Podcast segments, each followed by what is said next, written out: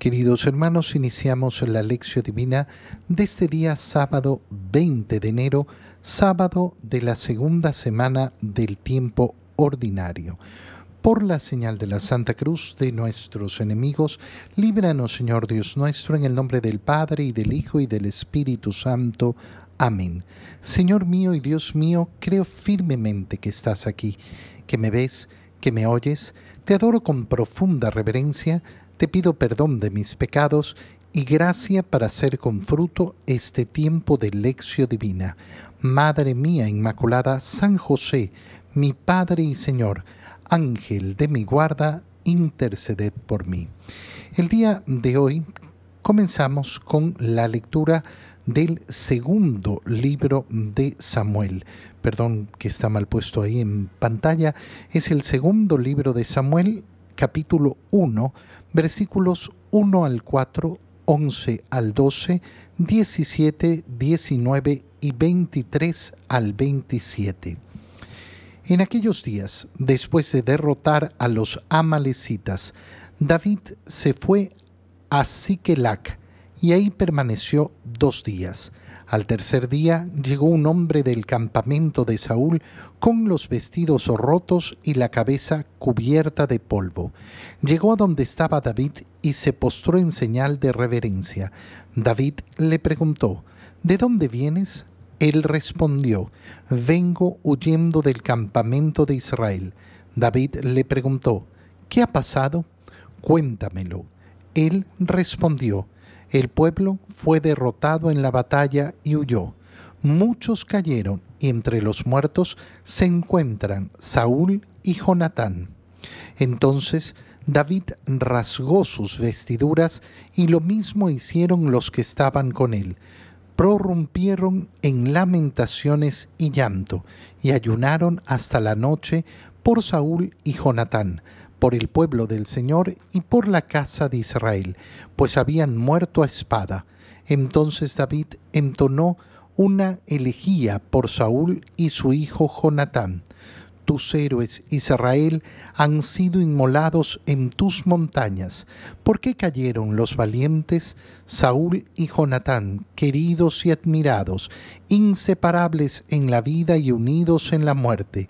más veloces que las águilas y más fuertes que los leones.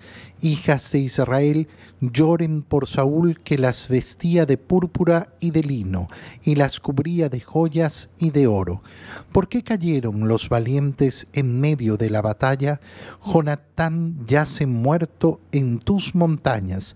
Por ti, Jonatán, hermano mío, estoy lleno de pesar te quise con toda el alma y tu amistad fue para mí más estimable que el amor de las mujeres. ¿Por qué cayeron los valientes y pereció la flor de los guerreros? Palabra de Dios. Como vemos, al iniciar la lectura del segundo libro de Samuel, vemos a dónde ha llevado toda la historia que nos ha contado el primer libro de Samuel. Ese libro que inició con esa Ana mujer y eh, eh, eh, madre de mm, Samuel, que ha pedido a un hijo para consagrárselo al Señor, y cómo Samuel se ha convertido en ese, en ese profeta de Israel al cual el pueblo le ha pedido un rey. Y ante su negativa y enojo Dios le ha dicho, dales ese rey. Ha ungido a Saúl según la disposición del Señor. Y Saúl ha traicionado al Señor y por eso lo ha descartado como rey y ha hecho que eh, Samuel unja a David. Y David efectivamente va a convertirse en el rey de Israel, pero no de una manera inmediata. Y por eso meditábamos durante la, primera eh, durante la lectura del primer libro de Samuel justamente esto, como Dios le había dicho a Samuel, no te aflijas, yo ya he descartado a Saúl como rey. Pero eso no va a ocurrir de un modo inmediato, sino que van a tener que transcurrir muchos años en donde, en primer lugar, David va a ponerse al servicio de ese rey Saúl y va a ser un verdadero servidor del rey. Y hemos visto cómo siendo muchacho vence a Goliat y cómo después eh, se gana ese rencor y ese odio de Saúl que quiere matarlo. Y, en distintas ocasiones ha tenido, eh, ha tenido ese deseo a pesar de haber jurado no matarlo. Finalmente, ayer leíamos cómo David teniendo la oportunidad, la oportunidad de matar a Saúl, no lo ha hecho. Teniéndolo en sus manos, le ha perdonado la vida por no tocar al rey al ungido del Señor. Y entonces finalmente el rey Saúl se ha dado cuenta de la valía de David y le ha dicho, tú verdaderamente llegarás a ser el rey. ¿Pero cuándo? Cuando Saúl muera. Cuando Saúl muera y morirá como vemos en batalla. Y eso es lo que empezamos a leer en este, em, en este segundo libro de Samuel.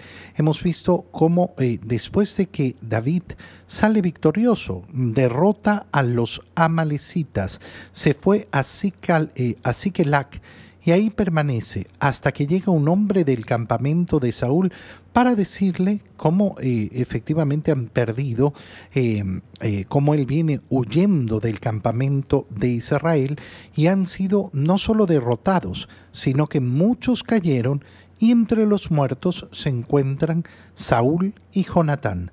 Saúl, que era el rey, y Jonatán su hijo, ese hijo que era muy amigo de David y que ha querido protegerlo siempre y ha estado ahí eh, en, su, eh, en su compañía, pero no por eso tampoco ha traicionado a su padre, sino que ha sabido estar eh, junto a su padre. ¿Qué hace David en ese momento? Nos dice el segundo libro de Samuel que rasgó sus vestiduras.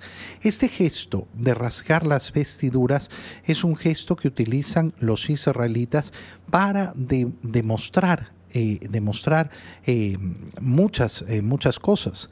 Nosotros vemos, por ejemplo, al sumo sacerdote como rasga sus vestiduras delante de Jesús para manifestar que ha escuchado una herejía.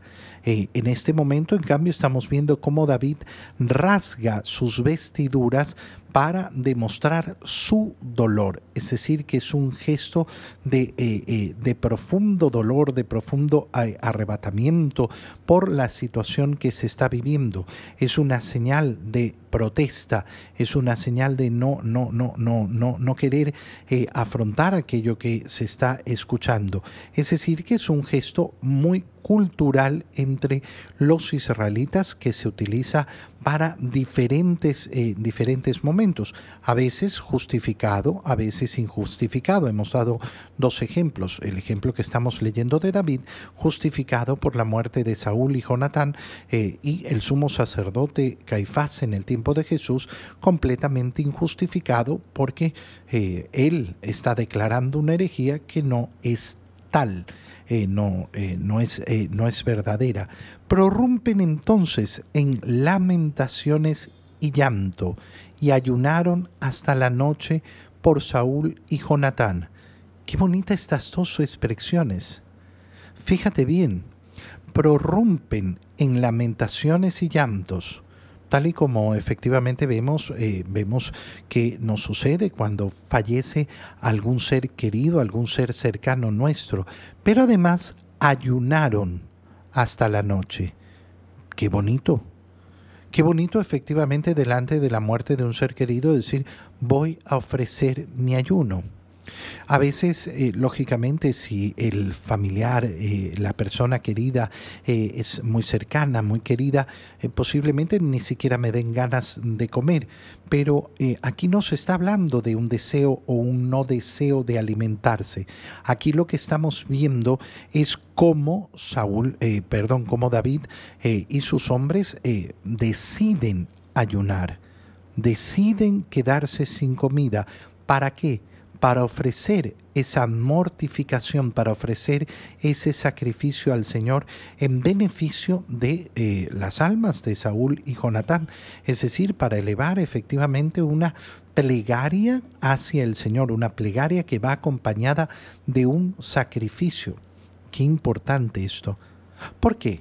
¿Por qué digo que es importante? Bueno, porque muchas veces nos encontramos en funerales donde la gente ni siquiera reza La gente se lamenta, llora, conversa, habla, eh, pregunta qué pasó, eh, se encuentra con los amigos, pero no hay una oración profunda y verdadera. Imagínate sumar a esa lamentación un tiempo de ayuno. Oye, hay que recordar que cuando nosotros como cristianos pedimos por nuestros difuntos y sufrimos por nuestros difuntos, tenemos que participar del deseo de que sus almas encuentren al Señor y por eso ofrecemos nuestras oraciones y por eso ofrecemos también nuestros sacrificios. Em, lloran entonces por Saúl y por Jonatán, eh, ayunan, pero también lo hacen, dice eh, el segundo libro de Samuel, por todo el pueblo del Señor y por la casa de Israel, pues habían muerto a espada. Entonces, ¿qué está, eh, ¿qué está diciéndonos? Que no solo es la lamentación por la muerte del rey y su hijo, sino por todo el pueblo el deseo de querer efectivamente poner el sufrimiento de todos, de todos delante del Señor. Y compone eh, David una elegía, un poema, eh, una canción para ser cantada en honor de Saúl y de Jonatán. Qué preciosa esta acción también y ya comenzamos a ver algo que va a ser característico del rey David, que es la composición de cantos para el Señor, alabanzas para el Señor. Y por eso es que vamos a tener eh, em, eh, tantos cantos, eh, tantas alabanzas hechas por ese rey David hechas para el Señor, eh, que conforman la eh, gran mayoría de los salmos y que por eso podemos tenerlos todavía nosotros. Qué bonito también es ese deseo de componer para el Señor cánticos, alabanzas, himnos. Qué hermoso sería ver una cultura mucho más fecunda en la iglesia hacia esto tener el deseo de componer para el Señor, tal y como lo hace eh, el rey David. En el Evangelio, leemos el Evangelio de San Marcos, capítulo 3, versículos 20 al 21. En aquel tiempo Jesús entró en una casa con sus discípulos y acudió tanta gente que no los dejaban ni comer. Al enterarse sus parientes, fueron a buscarlo, pues decían que se había vuelto loco. Palabra del Señor. Es un evangelio sumamente corto el que leemos hoy y es un evangelio profundísimo y maravilloso. Ya hemos visto a lo largo de esta semana cómo Jesús enfrentó el problema de tener, eh, eh, de tener a tanta gente alrededor que estaban a punto de aplastarlo. Y qué bonito fue reflexionar efectivamente sobre ese deseo de Jesús de enfrentar ese problema, de solucionar ese problema y como había pedido a sus discípulos eh, la barca. Ahora vemos, eh, vemos exactamente la misma situación. Es decir, Jesús entra en una casa con sus discípulos y acude tanta gente que no los dejaban ni comer. Esta acción se va a repetir varias veces en el Evangelio, es decir, cómo el Señor eh, se encuentra en una situación en la cual no tiene tiempo, no tiene tiempo ni para comer, sirviendo continuamente, estando cerca de la gente, predicando, sanando a los enfermos, expulsando a los demonios. La acción de Jesús es una acción constante. Oye, qué importante es mirar a Jesús en esas situaciones. ¿Por qué? Porque cuántas veces nos sentimos agobiados por nuestras propias cargas las cargas de nuestra vida, las cargas de tener tantas y tantas actividades y tener que estar mm, eh, responsabilizándose de tantas cosas y tener que hacer tanto. ¿Qué eh, tenemos que hacer cuando eh, nos sentimos agobiados por la carga? En primer lugar, mirar la carga de los demás. Te pongo eh, un ejemplo. Los sacerdotes podemos sentirnos a veces con esa enorme carga. Es que a nosotros los sacerdotes nos toca estar en, en, la misa y en la confesión y atendiendo a tantas personas que quieren no sé qué y haciendo esto y haciendo lo otro y haciendo más acá. Sí. ¿Qué tengo que hacer? Bueno, contempla la vida de aquel padre de familia que no para aquella madre que no, no, no tiene un segundo para sí misma, aquel, eh, aquel que efectivamente tiene mucha más carga que tú. Yo puedo decidir a eh, dedicarme a mirar mi carga o puedo poner mis ojos en la carga de los demás. Al poner los ojos en la carga de los demás, ¿qué sucede? Que siento alivio en la mía.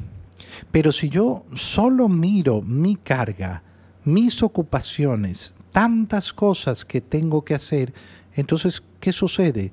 Que cada vez esa carga pesa más, que cada vez esa carga va a pesar mucho y mucho más. Entonces, qué hermoso es el camino de la liberación que se realiza efectivamente contemplando la carga de otros. ¿Y qué, carga puedo contemplar en primer lugar? la de Jesús, pues. La de Jesús. Jesús eh, tiene una carga tremenda en la cual no lo dejan ni comer. Cuando nosotros nos enfrentamos a estas situaciones, además, tenemos que pensar en lo siguiente, ¿qué anhelo? ¿Qué busco? Oye, cuando una persona me dice, mm, lo que pasa es que estoy muy cansado, cómo quieres vivir? ¿Cómo quieres vivir? Porque digo, yo puedo vivir buscando siempre el descanso. Y por eso el anhelo, no, no, es que yo quisiera estar tranquilo, yo quisiera estar en la playa, quisiera estar echado en una hamaca. Sí, está muy bien, para eso están los tiempos de vacación, están los tiempos en que uno necesita efectivamente reposar. Pero atento, yo quiero el descanso, yo quiero descansar pero no quiero un descanso simplemente que sé que se va a terminar. Yo anhelo y busco el descanso eterno. Ay, la muerte. No, no, el descanso eterno que llega después de la muerte. Es decir, ese descanso en los brazos de mi Señor. Ese es el verdadero descanso que anhelo. En este mundo, ¿qué quiero? Bueno, quiero salir agotado, quiero salir triturado. Si yo soy de aquellos que dice que sigue a Cristo, bueno, ¿cómo salió Cristo de este mundo? No se reservó nada. No se reservó nada para él. No tenía tiempo ni para comer. ¿Y a dónde conduce esto? A que lo llamen loco sus propios familiares. Fíjate, eh, fíjate lo que nos dice eh, el Evangelio, es tan, eh, tan claro. No tenían tiempo, no los dejaban ni comer. Y al enterarse sus parientes, fueron a buscarlo. ¿Por qué? Porque dicen que se había vuelto loco. ¿Cuál fue la noticia que le llegó a los parientes de Jesús? Mira, tu pariente se ha puesto a predicar, se ha puesto a sanar, se ha puesto a hacer locuras eh, y ahora no lo dejan ni comer. Y entonces estos parientes van a buscar a Jesús. ¿Por qué? Porque dicen, oye, eh, tengo que hacer algo bueno por él. Supuestamente están preocupados por su bienestar. Pero, ¿de qué bienestar están preocupados? Están preocupados simplemente de aquel bienestar temporal de aquel bienestar terreno. No están preocupados del verdadero bienestar de su vida, de su existencia, que solo se puede realizar en la medida que realizamos la voluntad de Dios. Y entonces lo tienen catalogado como loco. Claro, es una locura que una persona se esté dedicando al servicio a los demás, a estar atendiendo a los demás y ni siquiera se preocupe por él mismo, por comer él mismo, por cuidar su salud. Hermano mío, todo en la vida tiene que ser balanceado, pero entre cuidarme a mí mismo, no, no estoy hablando de ser un descuidado de mí mismo, pero entre cuidarme a mí mismo y servir a los demás, siempre voy a tener que tener una inclinación hacia el servicio. Siempre voy a tener que tener una inclinación hacia el otro, que el otro esté antes que yo. Ese es el camino de Cristo. Cuando tú escuchas a las personas que dicen, no, pues no, no, eso es muy irracional, eso es una locura, eh, uno tiene que cuidarse y cuidarse y cuidar su salud y, asegurarse su buen futuro y su buena vejez y su buen... Hermano mío, recuerda que de este mundo vas a salir, te vas a morir. ¿Puedes cuidar tu salud? Sí, y debes hacerlo, sí, pero cuidado con pensar que siempre la vas a tener no, no. La vas a perder. ¿Por qué? Porque de algo tienes que morir. Yo quiero salir de este mundo como Cristo, habiéndolo dejado todo, habiéndolo dejado todo, aunque me digan loco, como le dijeron a Cristo. Te doy gracias, Dios mío, por los buenos propósitos, afectos e inspiraciones que me has comunicado en este tiempo de lección divina. Te pido ayuda para ponerlos por obra. Madre mía Inmaculada, San José, mi Padre y Señor, Ángel de mi guarda, interceded por mí. María, Madre de la Iglesia, ruega por nosotros. Queridos hermanos, reciban mi bendición en el nombre del Padre y del Hijo y del Espíritu Santo. Amén. Que tengan todos un muy feliz día.